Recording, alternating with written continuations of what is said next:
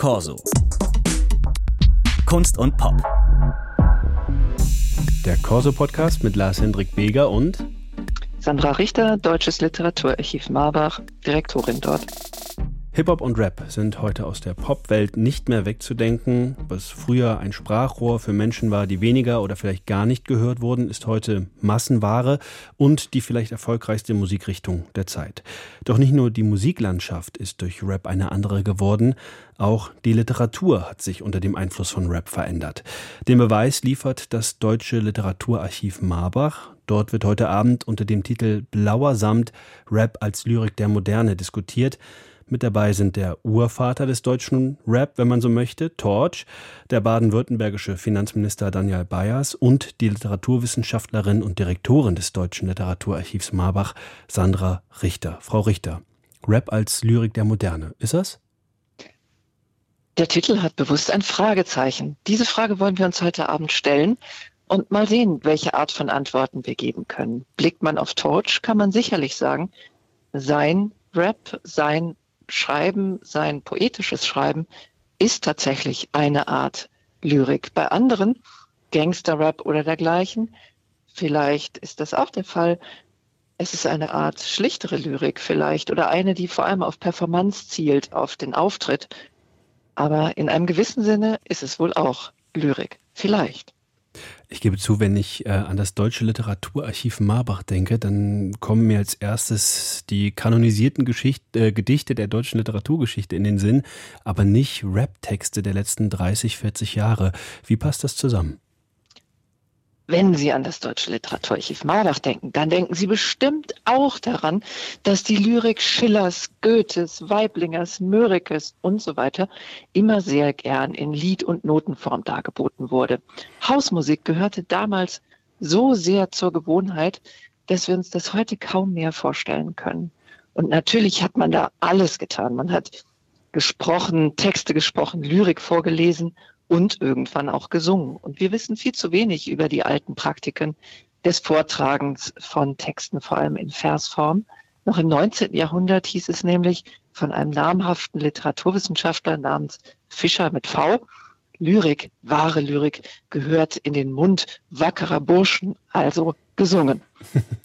Aber das heißt, Sie ziehen da eine direkte Linie dieser, ja, wie soll man sagen, dieser Geschichte der Performativität der, der Lyrik bis hin in den Rap heute? Also gibt es da eine ganz klare Verbindung?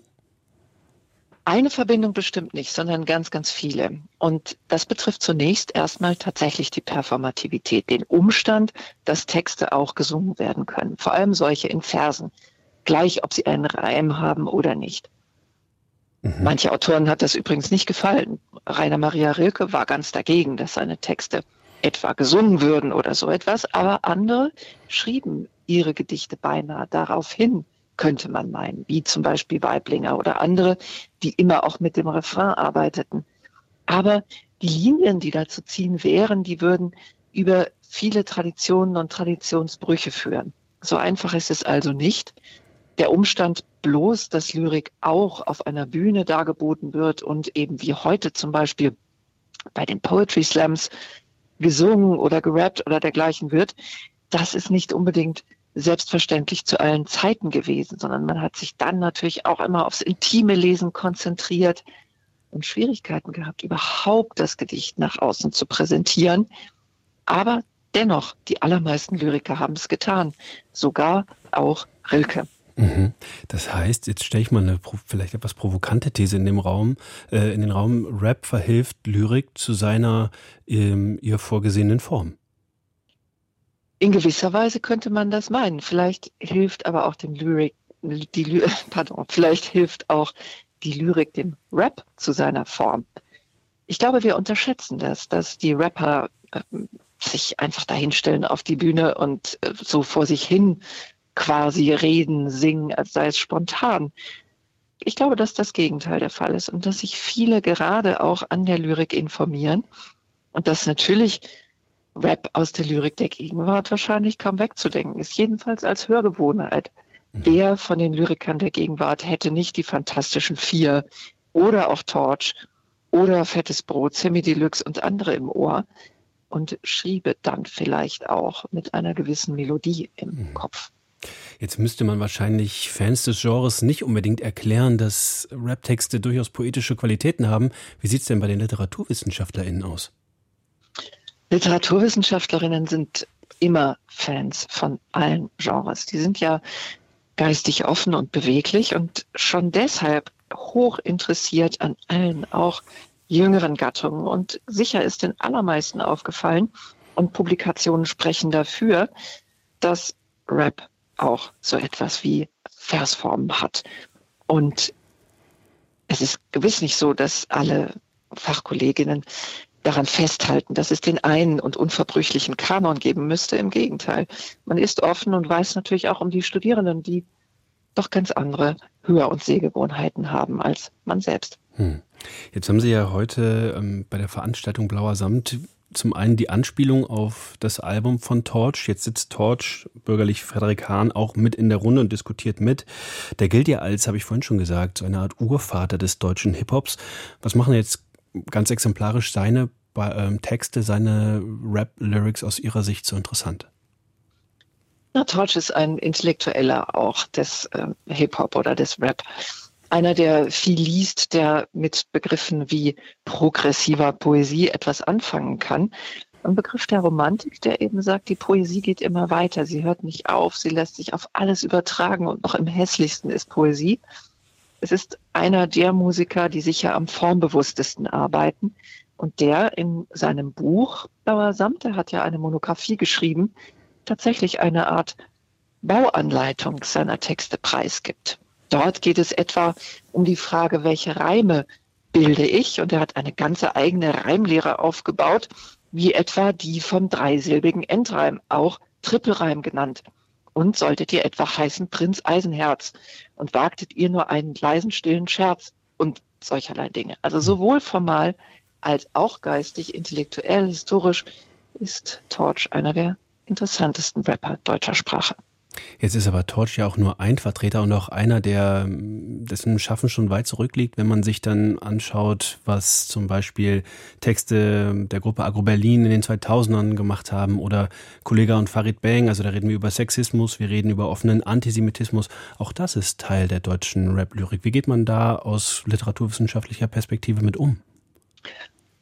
Diese Formen des Extremismus sind natürlich öffentlich ausgesprochen bedauerlich. Strafrechtlich muss man sich anschauen.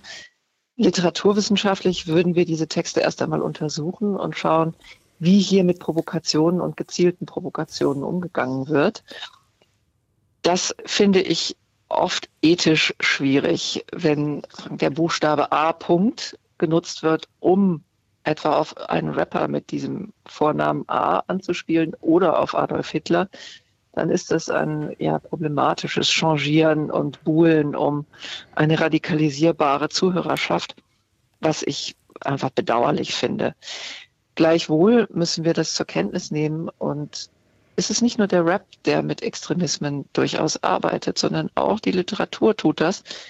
Und es gibt eine neorechte Literatur, es gibt Literatur, die sich gerade diesem Provozieren auch annähert.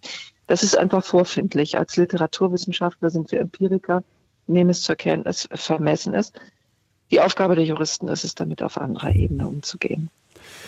Wenn man sich jetzt Texte anschaut von Torch, von Advanced Chemistry, sowas wie Fremd im eigenen Land, dann wird da schon ganz früh in den Anfängen des Raps klar, das ist ein Sprachrohr für marginalisierte Gruppen. Das gilt bis heute. Man kann auch sagen, kaum ein Kulturbereich ist so postmigrantisch geprägt wie Rap und Hip-Hop, gerade eben auch in der Sprache und in den Texten.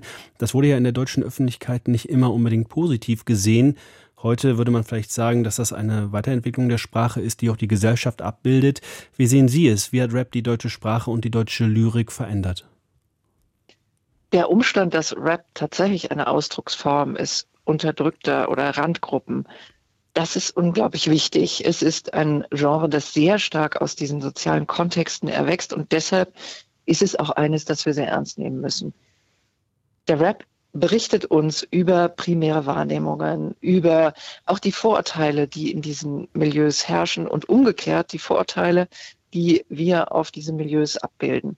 Zugleich ist Rap aber natürlich auch stilisiert.